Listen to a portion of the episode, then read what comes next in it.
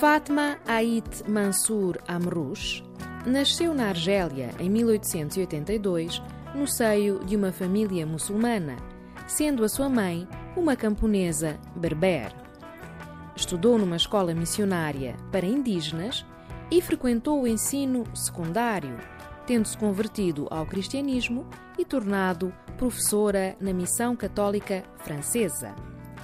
Fatma Ait Mansour Amrouche tornou-se célebre por ter escrito a primeira autobiografia de uma mulher argelina e indígena e por ter divulgado as tradições orais da Cabília do povo berber. Faleceu em 1967.